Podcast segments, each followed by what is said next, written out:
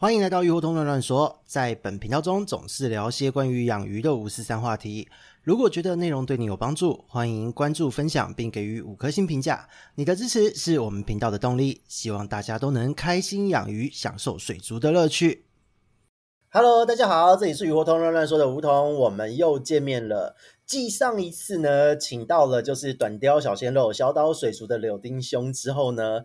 隔了两周左右，对，两周左右，我们又见面了。那这一次呢，因为就是延续我们上一次的短调话题，因为我们上一次邀请柳丁兄来讲关于一些呃小岛在做些什么，还有他自己养鱼的经历之后，呃，在很短的时间内就有很惊人的下载数。这代表大家对于呃不知道是小鲜肉有好奇呢，还是小岛水族有好奇，还是喜欢短调？Anyway，没有关系。总而言之呢，今天我们要来请柳丁兄，就是要跟大家介绍一下。关于从零开始养短鯛的一些话题，那这个部分就是我们的柳丁兄准备好了吗？呃，大家好，我是小岛的柳丁。对，好害羞哦，听起来真的是很令人就是觉得小鲜肉就是有点让人心痒难耐。好，我流口水，不好意思哦。那总而言之，就是在这一次呢，其实呃，因为其实也有蛮多的听众对于短雕的话题是非常期待的。可是呢，其实期待的这一些人，这些饲主或是呃，可能就是一直在收集短雕人，或是特爱几种品种的这一些饲主们，他们都养的品种，我相信绝对不会有营业者的角度还要多，而且。营业者同时又是一个呃，自己也本身是玩家出身的人，所以我觉得小岛这边在呃整个的短雕的物种上面应该有很充足的一个经验。那这一块就要麻烦柳丁这边好好跟大家介绍一下了，因为这一集一定会决定接下来小刀的短雕业绩好不好。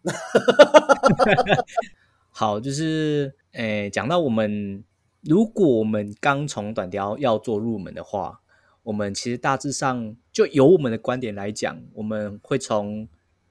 蓄养、发射以及繁殖这三个阶段去大致的去分辨说，这个物种你有没有把它养好。那其实我们大致上其实就是分 A、B、C 三级。呃，所以是说从蓄养、发射、繁殖这三个阶段的，算是操作或是容不容易达成这个目标来分综合评估，这样分难度吗？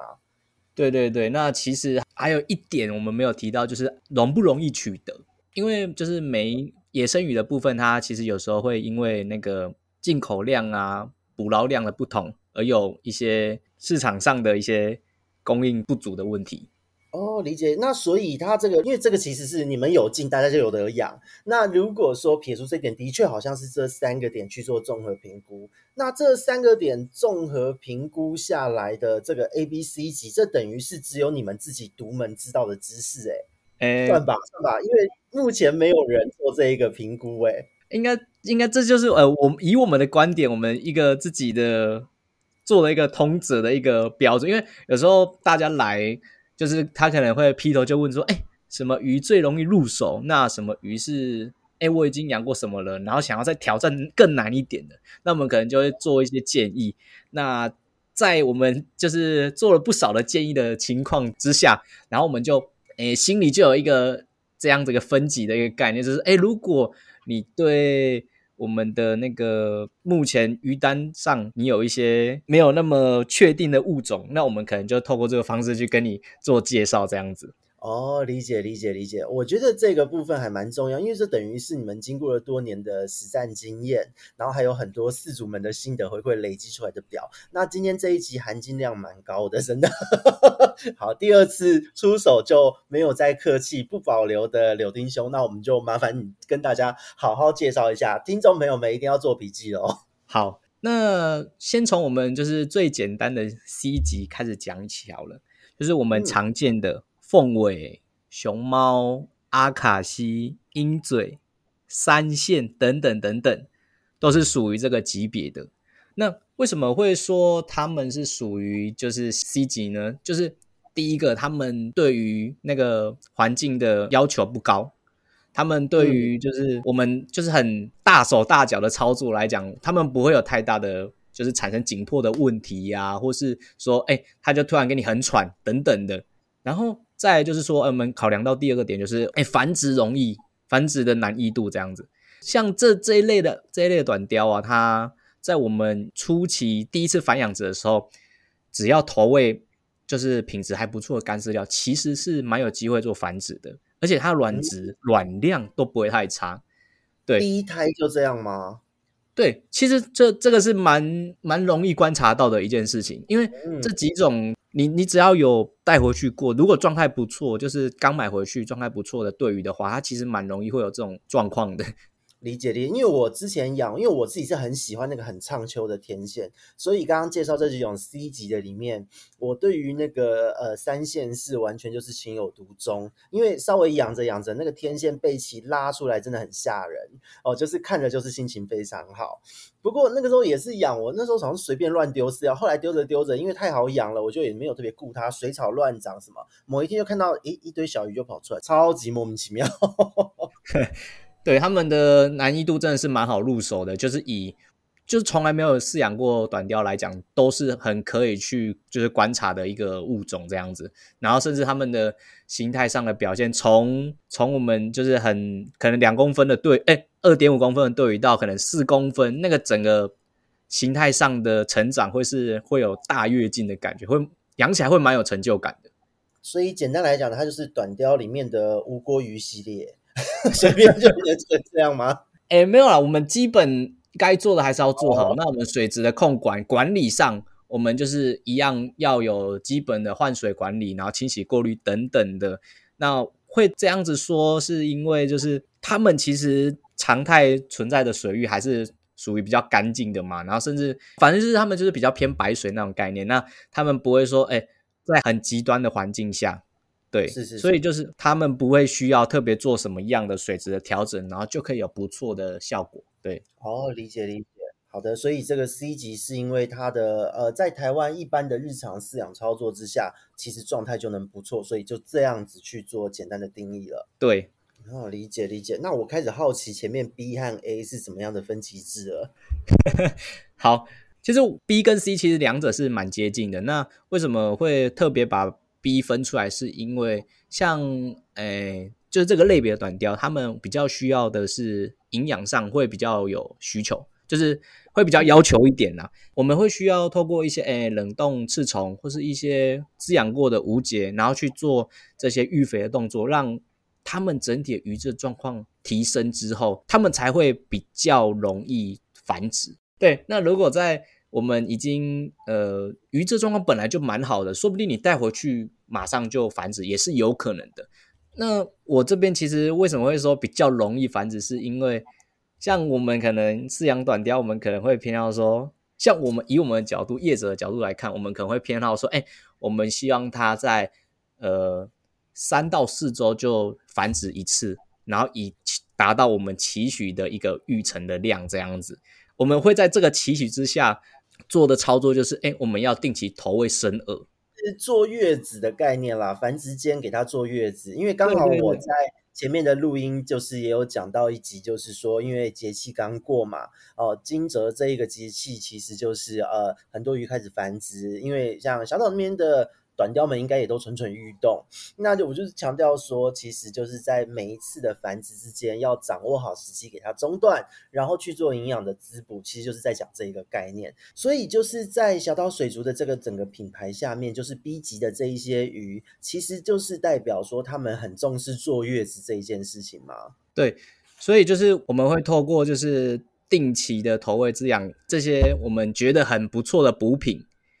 他们才能达到我们期许的，就是诶持续的繁殖，然后也不会导致他们体态上的老化等等的。这边我想请问一下哦，就是在这一些 B 级的短鯛，因为有很多的新手朋友们，以我这边遇到的咨询的人也有这种状况，他就说我的鱼到底是怎么回事？为什么颜色都出不来？然后呢，变瘦了，有繁殖生了几胎，结果变瘦了，颜色都出不来，鳞片的整个状态也变得很差，所以。通常呢，因为实际上当鱼发生了这样子的状况的时候，其实代表它已经过度消耗了。那在这之前，其实就应该会有一些征兆。这一些征兆大概会是什么样的征兆？就是在柳丁这边可以跟大家做一个补充吗？诶，其实你就会发现说，诶，鱼体它在体态上，它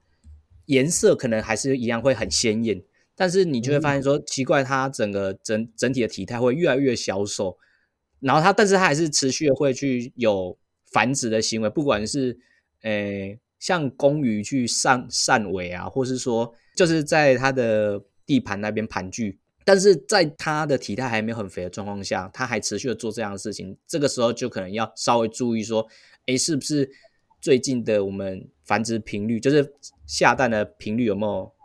就是特别的高？那如果有特别高的话，那我们可能就是要考虑把。就是青鱼给分开来这样子啊，理解理解理解，所以主要还是以体态，就是没有没有过度销售是一个很重要的判断点，就对了。对，然后再要讲到就是 A 级的短雕，哎，等一下，B 级我们还没有讲到是什么品种，对不对？哦，好像还没有。对对对，很快我们讲到 B 级怎么辨认，结果还没有确认它的品种是谁。对，其实其实 B 级的短鯛。跟它到底稀不稀有，或者说常不常见，就没有那么大相关性。这这个会我们会列出这个表，其实是算是我们有养过，然后以目前我们诶实际的饲养经验所得到的一个结论，像是诶草莓、草莓短雕，嗯、然后微寒短雕，以及酋长类的，不管是巴西或是秘鲁酋长，然后以及我们最近那个在库表现还不错的红帆。也是一个其其中之一的物种这样子，那大致上就是这些哦。那像女王啊、维吉塔这一些也都算嘛？对，那为什么会讲到女王和维吉塔？它其实也不是男生的，但是我们刚刚有讲到一点，就是它需要的营养需求会稍微高一点。那我们持续的去做投喂生的部分，它的营养才会充足，那才有机会持续的做繁殖。那其实他们。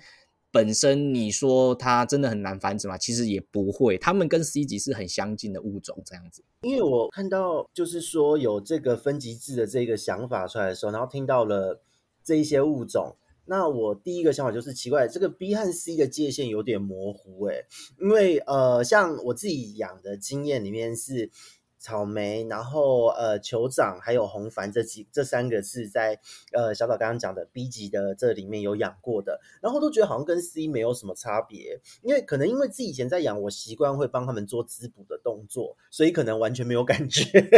就是我平常都会维持多元饵料，所以其实只要平常的照顾习惯够好，就是可能多元喂食，大致上 B 和 C 是蛮模糊的状态就对了。没有错，没有错，就是其实我们。会刚刚有讲到 C C 级之所以会是 C 级，是因为它投喂干饲料就有机会有不错的繁殖的结果。那我们 B 级这边可能就要稍稍做就是滋补的动作，那整体的你的育成率啊以及繁殖的状况才会更好。嗯，理解理解。好，那 A 级呢？魔王级这个 B C 那么近，距离这么近，那 B 和 C 中那个上面有一个 A，这个 A 是不是就天差地远？其实我们做对所有的鱼只都是做差不多的操作。那 A、B、C 真的是老实讲，我觉得啦，我如果心里要我打个分数，我其实觉得这些鱼都差不多。但是我个人来讲的话，也会觉得都蛮接近的。可是我们是老屁股了，所以我们不能这么说。不是不是不是这样子说，就是说，呃，我们这边有为什么 A 级会会讲到是说会会特别划分 A 级，是因为第一点就是。他们在就是我们 pH 大概中性的时候就不差的表现，但是如果我们能透过一些手法、一些添加物啊等等的，让 pH 调整到可能稍微弱酸，大概六点五左右，那其实整个鱼质的状态会再更加的提升这样子。哦，要需要做出水色之类的吗？诶，水色这部分我的想法是不建议。为什么不建议？是因为第一个会有碍观瞻，就是我觉得。我我我其实不太喜欢有水色的，就是缸子啊。那看了我就觉得，哎、欸，奇怪啊！我买了好几千块的鱼，结果我在看一堆就是黑色咖啡色的水，对，看懂就是 那个那个感觉，那个感觉就不太对，所以我都会比较偏向说，哎、欸，我们比较清水式的管理。那我们透过一些不会影响到我们水色的一些添加物，然后去做添加。如果照这样的标准的话，A 级有哪一些鱼？好，就是。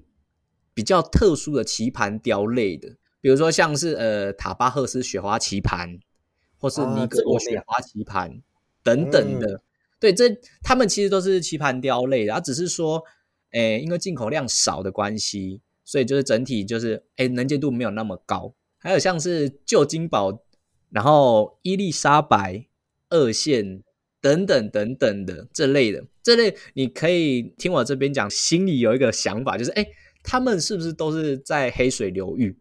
其实就是他们在在这个流域的鱼种啊，他们对于水质在跟我们台湾原水质来讲比较有差异，就所以我们这边在饲养上，我们可能就需要透过一些方式去让它调整水质，然后让整体的诶水质比较跟他们原产地相近一点点，但是我们不苛求，我们就是稍微做个调整，让它整体的诶不管是发色啊，以及它的性熟来讲，会比较有帮助这样子。理解，因为我我在刚刚列出来，就是讲出来这几条鱼里面，我其实主要就是玩伊丽莎白，因为我其实超级喜欢伊丽莎白。就是以前我在刚开始接触短鯛，看到伊丽莎白就觉得它超级漂亮，因为它颜色表现很多元，随着成长状态，颜色还有斑纹会一直变，然后呢体态也很好看。可是就是那个时候一直在流传都市传说，就是 pH 一定要四。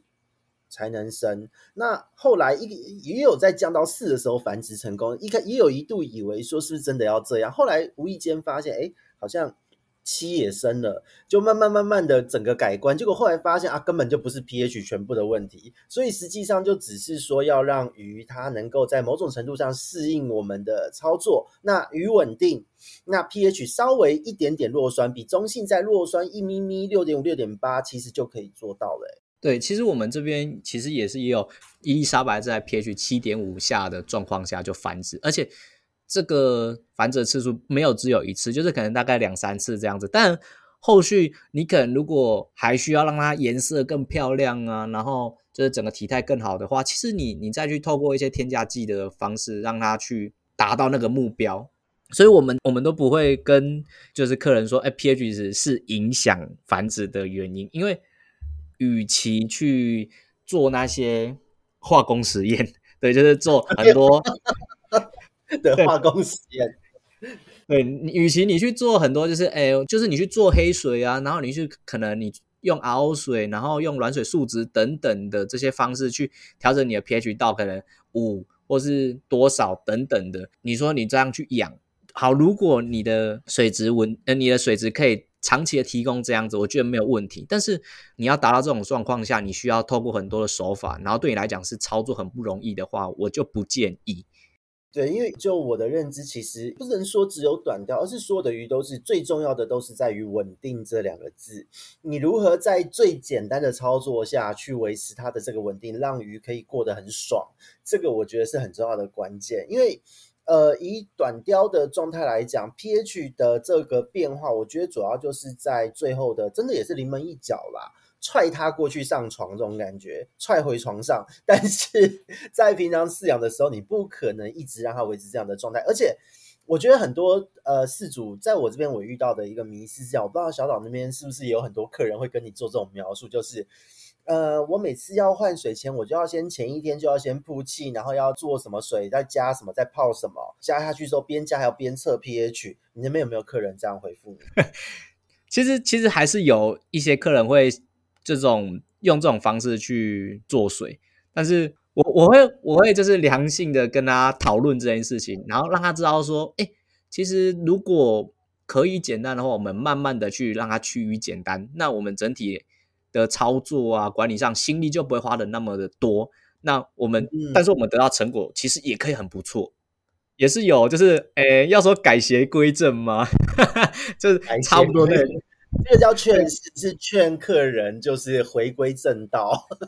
对对对，那那种感觉。不过我也想讲一下，就是呃，也是顺便精神喊话一下，就是对于很多的。的饲主来讲，都一直觉得 pH 很重要。其实坦白说，pH 真的没有大家想象中那么重要。重要的是稳定，而且那个稳定是持之以恒的操作。因为好，假设一条鱼的寿命有五年、七年好了，其实短鯛或许还有很多品种比这个时间更长的寿命。可是，在养它的过程，你也许你刚买回家的前面三个月，你可以天天调水、周周调水。可是你怎么可能三年、五年都一直这样调水？我觉得这蛮不切实际的。对，所以就是我们就稍微放过一下自己，也放过一下鱼哦。这个部分真的是要精神喊话，因为大家真的养久了会发现，你只要轻松的养，鱼也会感受到你的轻松。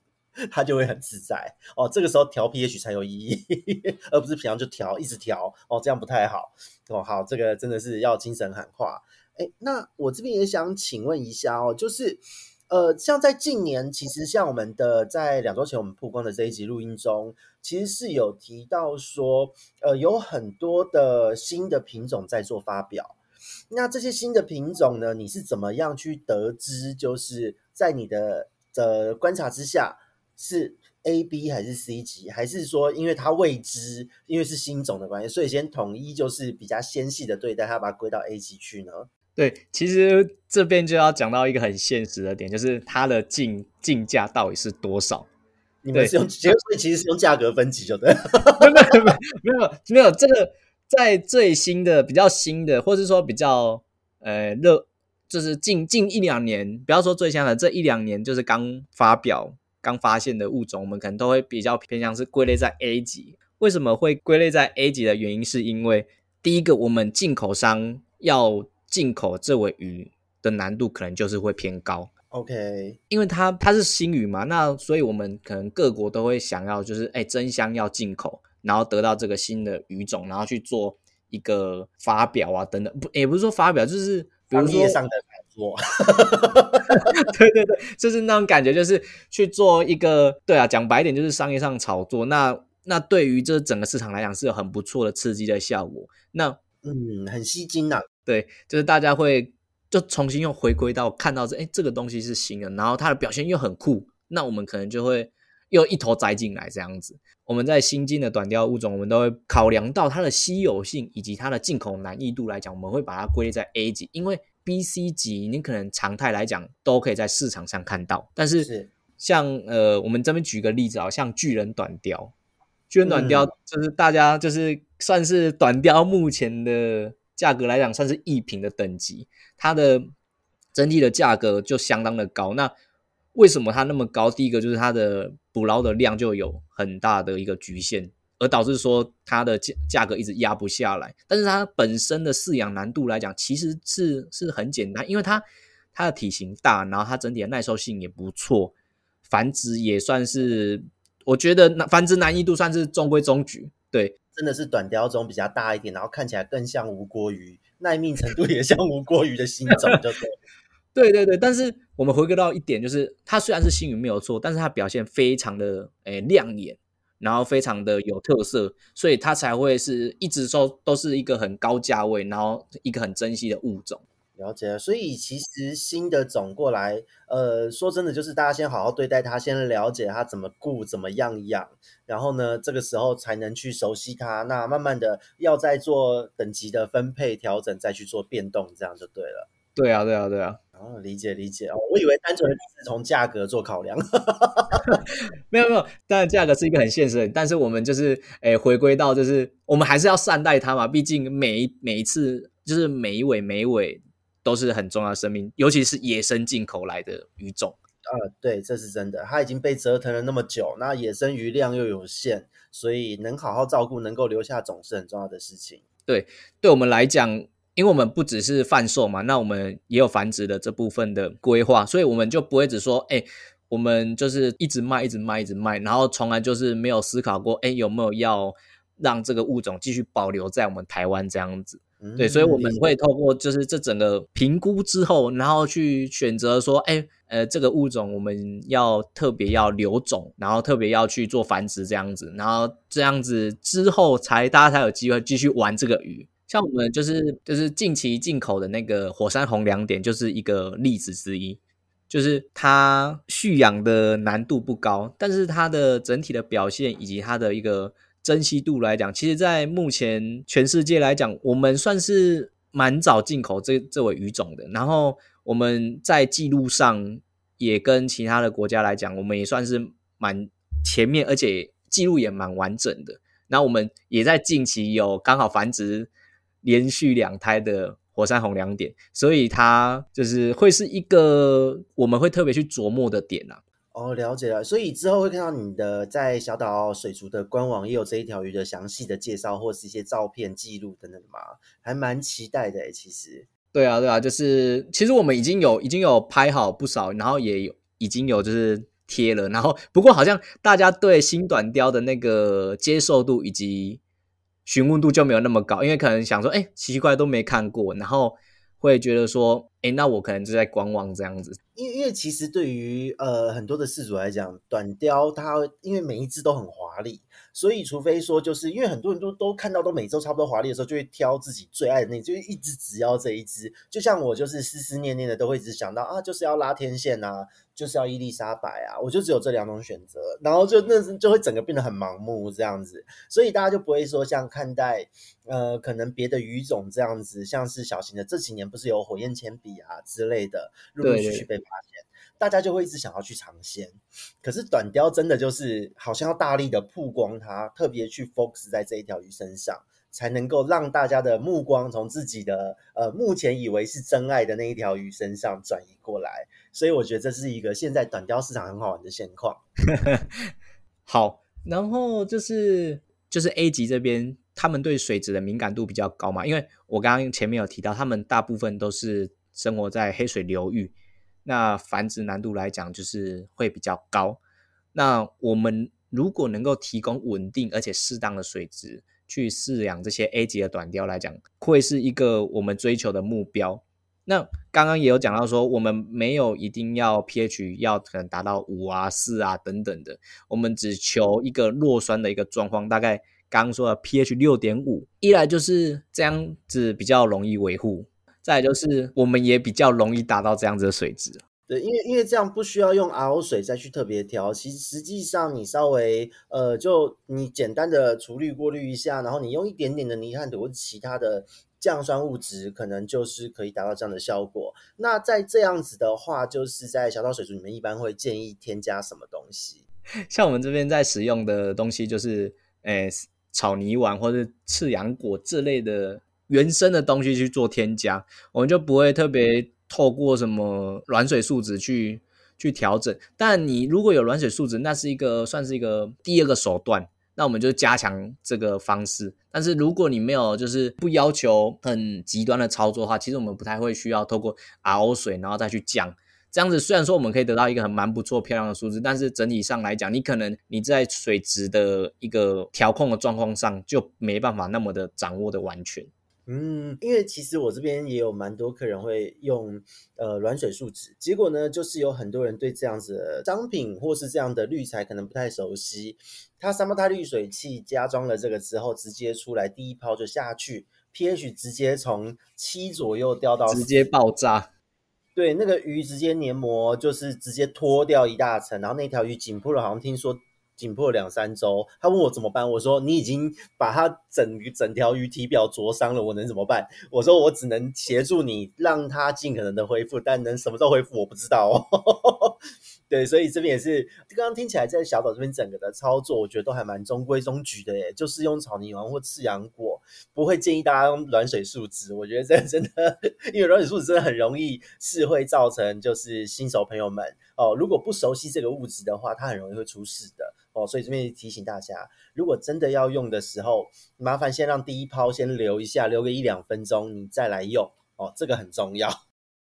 对，然后讲到软水树脂这边，其实我们。要用软水树脂可以，但是我们会建议就是放在那个三胞胎里面其中一道，或者是说你加装了第四道，那整体这样子水在跑会怎么讲？比较均匀吗？你就不会说，哎、你可能如果自己泡在一个水里面，然后泡软水树脂，它可能水跑的没有那么的均匀。然后再来就是说，哎、软水树脂它又有分就是弱酸跟强酸，它两者又不一样，所以你在购买的时候也一定要去在意这一点，就是买弱酸的就好。我们。不需要买到就是酸性比较低的，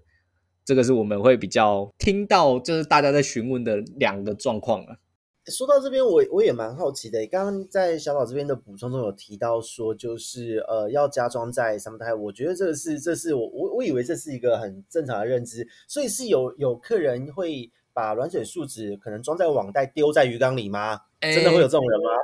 他是丢呃他是怎么怎么丢？它是放在一个它的蓄水槽里面，然后它就是可能很没有过滤效果的的方式，然后去让水流流动这样子。那整体它的每一次它可能得到的水质可能都会不太一样，因为你放的时间就会很明显的影响到这件事情嘛。然后再就是你的水的流动性也没那么好，所以就会影响到说，哎，我们可能这次可能六点五啊，下一次可能五点五等等的，那之间的落差之大，就会影响到鱼质的状况嘛。那我们刚刚有讲到说，哎，稳定的水质就是养好鱼最基本的要素。我们再去透过充足的营养，才你才会有一个不错的繁殖结果。那所以在这样子的这一个呃整个的状态来讲，因为这个是从野生鱼的角度，我们刚刚讲 A、B、C 这一些还有新鱼种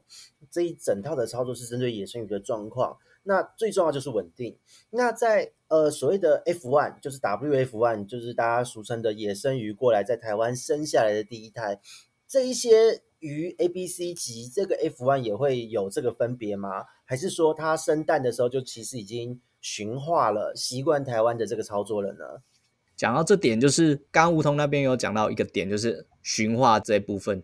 因为我们在产卵之后，我们像我们的方式是人人工孵化嘛，那我们在收蛋的时候，其实我们的用水就其实就是过三胞胎的新的自来水，所以我们通常不会再特别去调过呃 pH 啊等等的。那在水质来讲，一定就会是跟我们台湾原水质一样嘛。那所以它对我们的一些震荡啊等等的，就就几乎不会有任何震荡。那所以接受度来讲就会更高。但是以就是最终目标，就是我们要养到发色，养到就是诶繁殖。其实我们的投喂还是一样，就是遵照刚刚那样多元饵料，然后就是什么都要喂，也不要说诶我这个是人工鱼，所以我就只喂干饲料。那这样子，你的鱼质来讲，它的整体的体态以及它颜色可能就不会那么的漂亮。哦，了解了解，因为其实有很多人会有这个迷思，他觉得是这个鱼种，然后呢，就是一定要这个水质，所以他就光调水质就把鱼给紧迫死了。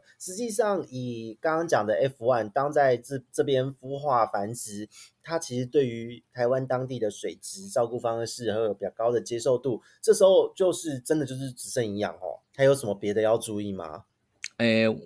空间要大，空间一定要大。说到这个，我想好奇问一下，就是在一般呢，你们在带鱼苗的时候，你们一缸里面，就是你们大概是多大的水体对多少量的鱼苗呢？诶，其实我们初期在孵化的时候，我们都是用一个小盒子去做孵化，那那个水量大概是我永远不确定，大概三到四公升左右，啊、就是蛮多，大家都这样做，差不多就是就是一个蛮小的水体，一个小盒子，然后就是直接做孵化，然后。我们每一批每一批把它带大一点之后，然后我们再去换环境，比如说可能放到一尺缸的环境，或者说哎把它放到一尺一尺半的环境，让它做一个一尺半这样吗？对对对，就是让它算是一个中间育成的一个环境。那我们最后，如果我们整体要让它更成熟，其实我们会建议，因为你现在是有一定的密度、有一定的数量的状况下，我们建议都。一定要两尺以上，你的鱼只才会真正的长到一个成熟的体态。不然就是你如果一直长期养在一尺状况下，它其实一直都养，你怎么养就是觉得说，哎，奇怪，怎么养都是大概两公分，顶多两公分、二点五等等的，你就会就是说，奇怪，这个鱼怎么都不大？明明你投喂量都已经很多，然后你水质可能也已经管控的很好了，但其实。空间会是一个很大的一个败笔啊！哦，理解理解。所以实际上，因为现在在坊间有很多人也会说，呃，他一定要野生鱼，他不要人工鱼，人工鱼很丑。其实有时候是人工鱼照顾的条件太差了，所以才会这样吧？对，就是我们在上一上一集有讲到说，哎。在我们一个高密度的环境下，它其实仔鱼的部分，它很容易会有就是营养不良的问题，因为我们密度一高，就强弱势就会有，一强一弱之下，就会导致说，诶，弱鱼一直是弱势，然后强鱼一直在那个缸子里面，然后越来越大，越来越壮。那这样的状况下，那些比较弱势的小鱼，它就会一直长不大，所以我们这一缸里面可能就只有两三尾是。体态比较好，然后营养比较充足的个体。那如果这这几尾出掉之后，之后的那那几尾比较小的、比较小的队友们，如果做翻收的话，你就发现，哎，奇怪，他们可能整体的体态上会没有那么的，比如说纤细呀，然后没有那么的匀称。对，就是以一个个人美观来讲，会比较缺乏这个这个要点。但是你真要说会影响他的就是体态来讲，我觉得在初期最最一开始，大概一点五公分之前，你的环境就应该要赶快换到一点五尺左右的缸子。一点五公分就准备要换到一点五尺的缸子。诶，应该是说在那之前，你能早一点换就换，早一点换，因为你只要一大了，你的水质就，你如果小水量，你还一直养在那个小盒子里面，你那个小水量其实就很难做管控。我们会希望说，我们大水量，我们的容错率高一点的话，我们就可以第一个对鱼只来讲就比较没有那么紧迫。我们在换水啊，或是在投喂等等的，你的水质就不会就是差距那么大。你如果水体一小，你做投喂的话，你的污染量就是相对来讲会是相当的高的，对他来讲会是一个很大的紧迫。嗯，不要让它紧迫很重要。对，就是要让他住豪宅啦，啊，你住豪宅就会爽，啊，爽了就会长得大。嗯，我喜欢这种简单粗暴的解释。对，就是这样子。对对那我这边也想问一下哦，因为其实刚刚有提到很多关于人工鱼的一个照顾上的一些小小的，这算已经算是细节 paper 了。那如果说就是很多的鱼友们他们会认为说，哎，呃，我还是喜欢野生鱼，那。和你的人工鱼之间的差异，其实，在这一点也可以顺便跟各位听众介绍一下嘛，就是关于呃野生鱼跟你们这边这样带出来的人工鱼实质上的差异在哪边，或是买回去之后要注意的点在哪边？呃，当我们要讲说，哎，人工鱼到底跟野生鱼有没有差异的这一点，我觉得有一点蛮重要，就是它的尺寸，因为我们大部分人。对，我们人工鱼拿到的时候，尺寸其实大大部分都是偏小一点点。那我们可能会预期说，就是哎，这尾野生鱼它的颜色可能要，呃，这这个鱼种它的颜色可能要达到什么样的程度？然后，但是他们两个互相比较的大小尺寸是不一样的，可能成体是五公分，然后我们人工鱼只有三公分，然后你去做对比，然后你觉得说奇怪，这个人工鱼就是比较丑啊，但是实际上。就忽略了一个很很关键的点，就是诶，它的成熟到它有没有达到成熟的体体长，然后以及它的一个饲养环境是不是单养，它是不是一个有营养充足的状况下，那都会很很直接影响到它的颜色啊，以及它的形态。就像我们讲那个鳍的延展的程度啊，以及尾鳍的一些拉丝的程度，那个天线有没有很畅秋这样子？对对对，其实尺寸会是我们一个忽略的点。再讲到，就是说，哎，在人工鱼如果是在一个良好的环境下，在一个密度恰当的状况下，我们就可以避免说，哎，鱼只有强弱势的关系，然后导致它进食量不足的问题。对，然后这一点在混养密度高的环境下，对鱼只的成长会有很大的影响。特别是鱼只它在初期的时候，它特别需要很大量的不饱和脂肪酸，那会是。鱼只成成长的一个很大的关键。那如果一直缺乏的话，那鱼只很有可能就是你怎么养，你带回去，你买回去怎么养都养不大，因为它在初期就已经营养不良了。对，它就可能整个状态已经回不去了，这样子。哦，理解理解。所以实际上就是呃，依照它的本质不同，然后呢，你们会有不同的一个处置方式就对了。对啊，对啊，对啊。理解。那讲到这边，其实我觉得今天的话题其实资讯量还蛮多的。那但是呢，我觉得这边也是我也很好奇几个问题哦。因为呢，呃，这也是我觉得在短鯛的饲主之间，还有我这边遇到的咨询之中，蛮常会出现的。所以我就想要确认一下，在小岛这边一个短鯛专门的一个店面，以柳丁的的经验来说，哦，就是比方说第一个问题，像我常常会会被问到的，因为我每次都要解释好久，就是。染人液啊、草泥丸啊、赤杨果这一些添加物啊，那这一些东西其实有的时候，其实刚刚我们讲到的 A 级的鱼可能是会添加的。那当在用这些东西处理水质的时候，呃，因为其实以往呢，就我自己的个人操作，我都会建议饲主们，就是如果你不擅长的，就不要弄这些东西，累死自己。我都建议他们繁殖的时候用，大约就是在生蛋后，鱼苗可以正常的游泳的时候，就可以把这东西移掉了。我都会建议他们这么做。那在小岛的经验中，在整个小岛水族这样顾的经验中，柳丁你这边会怎么样建议呢？都怎么样去建议饲主或是维持自己呃馆内的水质呢？像我们在操作这些添加剂的话，我们都不会把它当成是一个维持常态水质的方式，它比较像是我们诶。我们长期饲养下的环境都是一样的水质嘛，一样的水温等等的。那我们今天特别透过添加这个，诶，刚讲草泥丸或吃羊果之类的东西，然后去作为一个额外的刺激，导致一个环境的震荡。那我们今天为了我们这样子做的原因，不是说，诶，我们希望说这个水质一直都是这样的状况，而是透过这个震荡刺激，然后让鱼只有一个，诶，算是怎么讲？算是给他打一个强心针的感觉，就是让他哎、欸、阿信成熟，让他去知道说，哎、欸，我们现在季节到了，环境到了，你该做这件事情了。就是春药就对。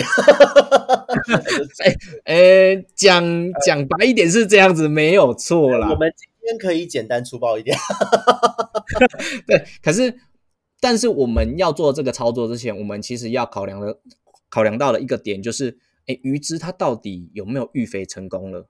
对，那就是我们刚先刚讲的坐月子，你到底有没有在一个呃周期下定期的提供呃不错的饵料，然后让它让你的母鱼有很漂亮的婚姻色，然后体态上相当的臃肿，呃，不要说胖啊，臃肿这样子，饱满的生殖腺，对对，饱满的生殖腺，那以及我们公鱼也可能看起来很。呃，颜色很艳丽啊，然后整个鳍很拉的很延展的很厉害等等的。我每次都讲很唱秋。对对，就是这种种的环境下，如果你诶发现你的鱼只都已经这样子，但是你一直都没有繁殖的迹象的话，那我们就会建议说，哎，那你可以透过这个方式，这个添这些添加物去做添加，然后去尝试说，哎，这样子的震荡对他们来讲是不是一个良性的因子？这样子，对，所以我们不太会说。我们把这个东西当成是一个做水的一个东西，它比较像是呃，那叫什么俄罗斯方块。那我们在煮的时候，嗯、就只插那个角，你一放进去，然后你可能就削了一大片的概念，这种感觉。是是是是是，对，就是算是解成就的一个钥匙之一啊。嗯，钥匙之一。哎，我觉得这个比方很棒，钥匙之一真的真的，因为它要繁殖成功，其实有蛮多的要件。但这一个所谓的降酸这些东西，的确它不是绝对。那而且小岛的这个操作其实也符合我的操作逻辑，对，所以我希望这一集听到的朋友们都能够就是正确的应用这些，而不是平常就一直加。而且这边要补充一下哦，就是如果这一些物质平常你长期就加的话，哦，这个钥匙都插着，它就没有用了。你以后再要繁殖的时候，这个东西它就绝对不会有那个影响力，因为它习惯了这个环境。所以既然它习惯了。有没有这个东西对它都不重要了，因为这已经称不上震荡，那叫日常。对，就是就是刚刚讲的，就是其实这就是真的是日常。就是我们刚刚有讲到说，呃，在一个长期饲养下，环境都没有变动的一个震荡，重点是这个震荡。那有这个天 对对对，这种感觉，但是通过这种方式去呃刺激它，那才会是一个方式。那如果常态的维持的话，反而就不是我们添加的一个。原则了解。那说到震荡，就是我也蛮想问柳丁这边哦，就是当除了就是在震荡的当下，除了就是会添加这一些物质，你还会做什么样的其他的操作吗？因为我们已经预设，就是我们做的这个震荡的前提是我们已经要希望对于做繁殖的动作了嘛。那我们在缸子的维护上，我们可能就会先在加添加剂之前，我们先整个。大整理过环境，然后不管是洗你的过滤啊等等的换水啊等等，然后让水质都达到一定的不错的程度，然后去去当成是一个繁殖缸的一个状况。那我们在这个状况下，然后我们再去投入我们刚刚讲的添加剂、添加物，然后去震荡它们。那在短鯛繁殖有一个很有趣的现象，就是大家很喜欢待宰嘛。那我们待宰的同时，我们很难就是顾及到水质，所以我们就必须要做好就是先前的准备工作，在他们已经要准备繁殖之前，就把水质先处理好，就尽可能弄干净。然后这个时候，我们就会稍微的降低的投喂量，然后去观察说，哎，我们可能放了震荡的添加物之后，可能两三天去观察呃鱼只的互动状况，然后再去决定说，哎，我们现在到底。他们到底有没有这个添加？到底有没有效？然后我们再去看，我们要换水，或者说哦我们要增加我们的添加物啊，或者说再用别的方式震震荡这样子。所以就是水质会是一个相当的关键。对，而且在这个时候做这个震荡的操作，如果说你的鱼况哦，鱼况本身是没有很稳定的状态之下去做这一些操作的时候，鱼可能会受不了，就紧迫到出事哦。对，所以就是会希望说，哎，你的鱼只都要有一定的状态以上，我们再去做这个震荡，那才会是一个良性的因子。如果是如果是你的鱼已经很消瘦了，然后没事就是。呃，破其烂尾，然后你还说，哎，我要加这个，让它可能可能抑制细菌，啊，那就有点反调，你知道吗？就是那个是在虐待。对，与其你要这样子做，你还不如把根本给处理好，去呃去整理你的环境，去抽你的底沙，然后去呃刷你的缸子的藻类等等的，那才会是我们所建议的。那我们都状态都提升，然后我们再去做震荡，那才会是一个比较好的的情况了。那在这边的话，其实我觉得对于这个震荡的逻辑，我觉得小岛这边说的真的整个的操作的逻辑都是非常让我心有戚戚焉的哦，因为我自己也都是很注意这件事，而且其实过去的几集中也有都有在跟很多的朋友们做说明，震荡的前提是你的鱼要先够好，鱼养不好，你去震荡那都会震死的，这个是很可怕的一件事。对，所以这个部分就是养短鯛的朋友，因为短鯛其实算是一个。我觉得它其实以别的怪鱼来说，以那么多比较算是稍微有一些门槛的鱼来说，它算是一个还算平易近人的物种。啊，那如果说在短鯛的这一个操作上面，就是都能够不慎的话，那真的还蛮危险的，所以要小心一点哦，谨慎一点，一定要做好关，因为短鯛其实是营养状态、能量状态、健康状态都从体色表现。甚至鳍的这个延长与否都可以辨认出来的鱼，所以这边也是再次的跟各位劝示一下。那我在这边也想要再问，就是呃，小岛这边有没有什么样的一些好玩的趣事？比方说，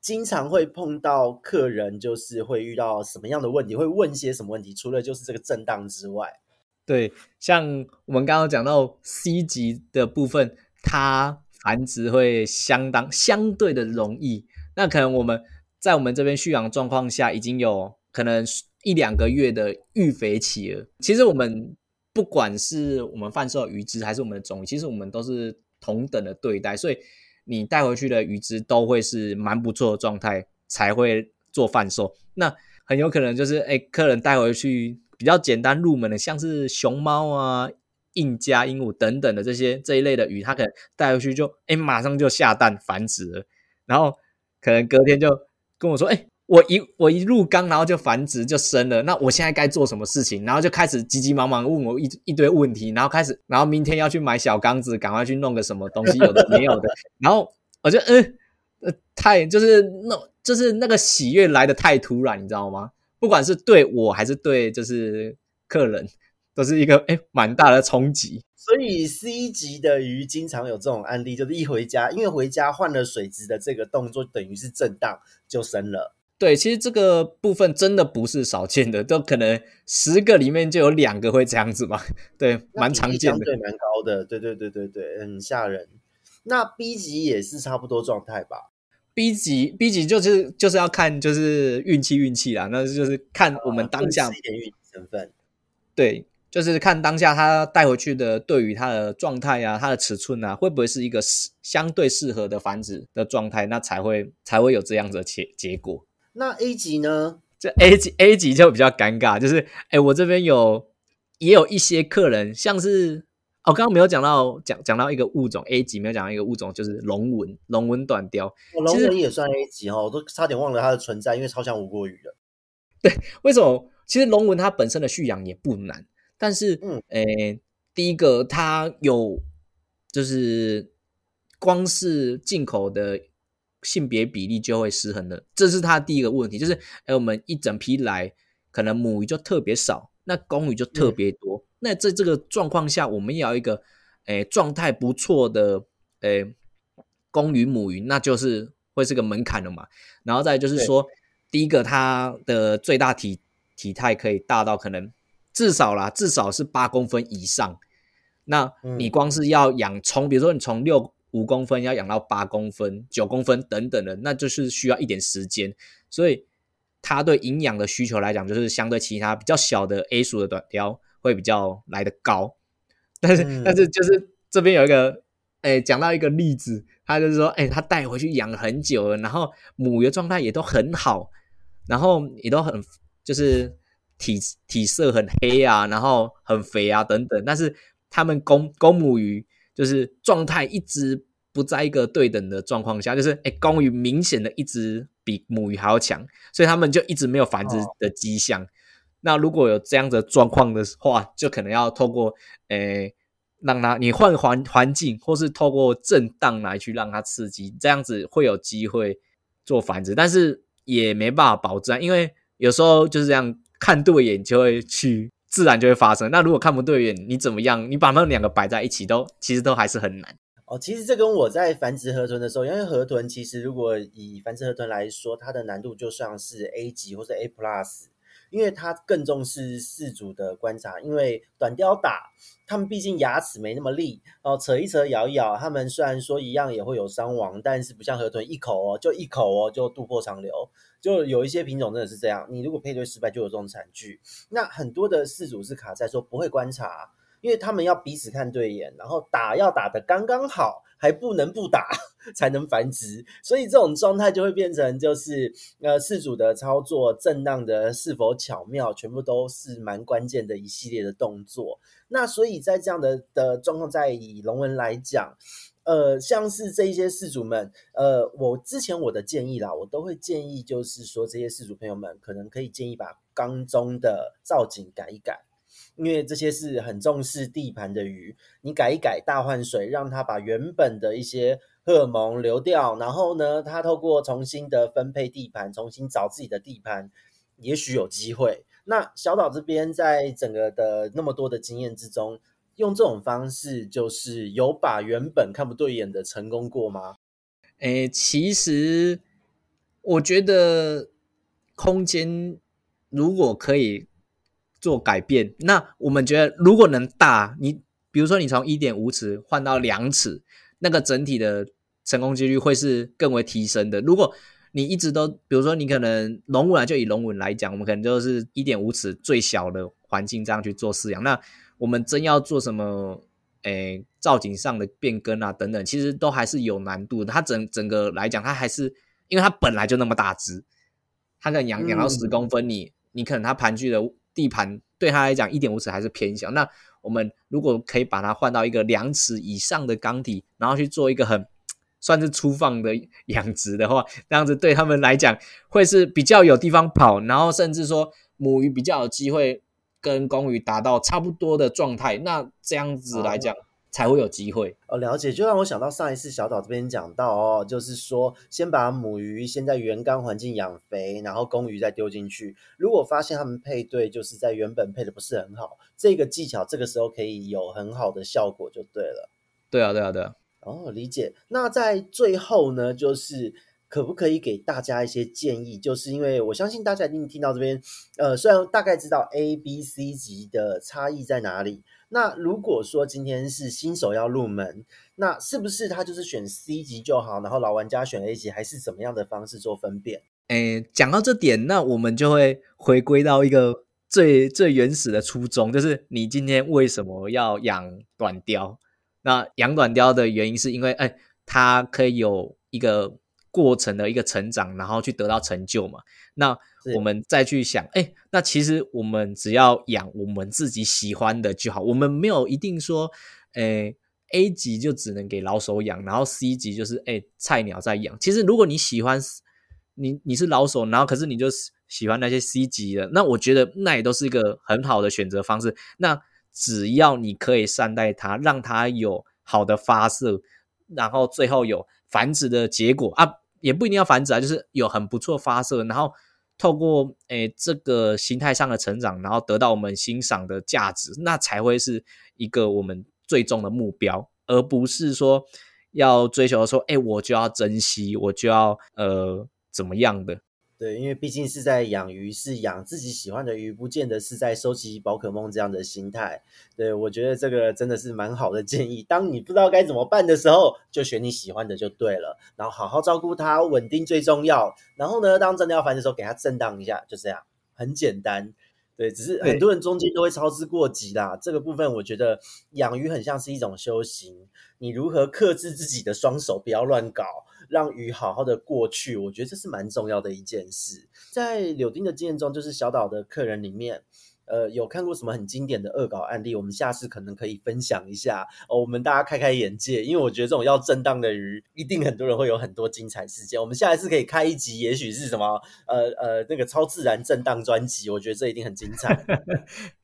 对，就是还是会有一些类似的情情形啊。但是如果我有听到，我都会诶、马上就是去制止，或者是说诶赶、快给他建议。但是他到底有没有听，我也不确定。可能他如果之后如果就是碰到硬钉子，他就会发现啊，那样有点有点惨，那可能就要稍作更动等等的。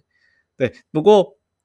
其实这边难度啊，A、B、C 就是其实就是给大家一个参考。那因为我们这边，我们我们这边在蓄养的过程，我们水质都是跟大家的水质相近的，我们不会特别做水，所以你只要透过我们的，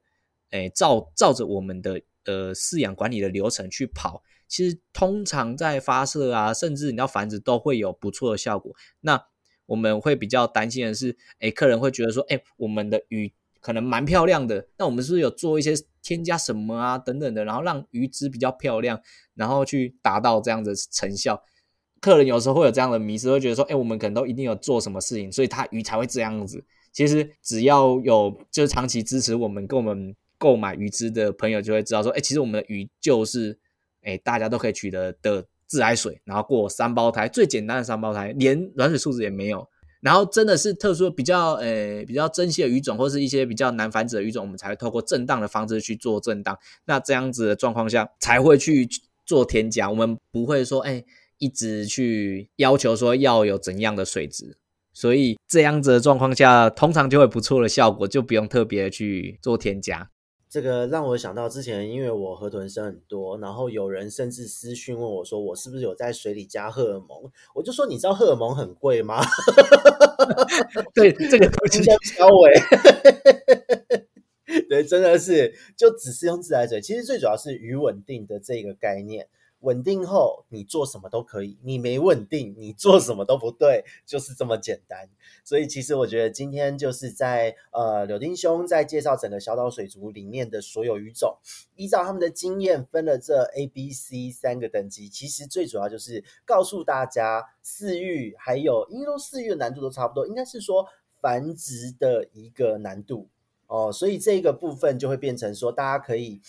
自己去挑喜欢的鱼，然后呢，遵照这样的标准去给它更不一样的照顾或是营养的补充。所以呢，在下一次呢，小岛水族又会有什么精彩的话题要来分享呢？这个就要请各位听众们持续追踪我们，还有就是可以关注一下小岛水族的粉丝专业，还有官方赖账号，也有官网，好多东西哦。小岛好忙，所以所以这个部分就是请大家多多追追踪他们，他们那边就是有很多的像是新的一些短鯛动态。大家也都可以多多关注，因为其实短鯛就真的是一个很有趣的市场，也是一个非常有魅力的鱼种，希望大家都能多多投入。那我们这边呢，就是在今天很高兴，就是柳丁第二次来就曝光了这么多资讯，应该不会就是有什么不可以讲的东西不小心讲出来了吧？嗯，没有，其实我们这部分，其实我们对于饲养的管理上都还是。很开明的状态去分享，我们比较偏向是分享。其实你说你真的要有什么 know how，其实我们不太在乎这件事情，因为与其去保留，那不如大家一起玩，那这整个短鯛的一个市场啊，以及大家的关注程度才会提升。那与其去去做这些事情，还不如让大家都知道，那才会是一个更好的效益。是的，我也赞成这个，就是我最常讲的一句话，就是养鱼超好玩啊！这么好玩的事情就是要大家一起玩，所以就是很多人问我，我也都是直接把一些很多人视为机密的东西就曝光。如果我们都有这默契，就太好了。下一次就麻烦继续曝光。好，那在最后就是我们这边是鱼活通乱乱说，还有就是小岛水族的柳丁兄，那我们下次见喽，拜拜，拜拜。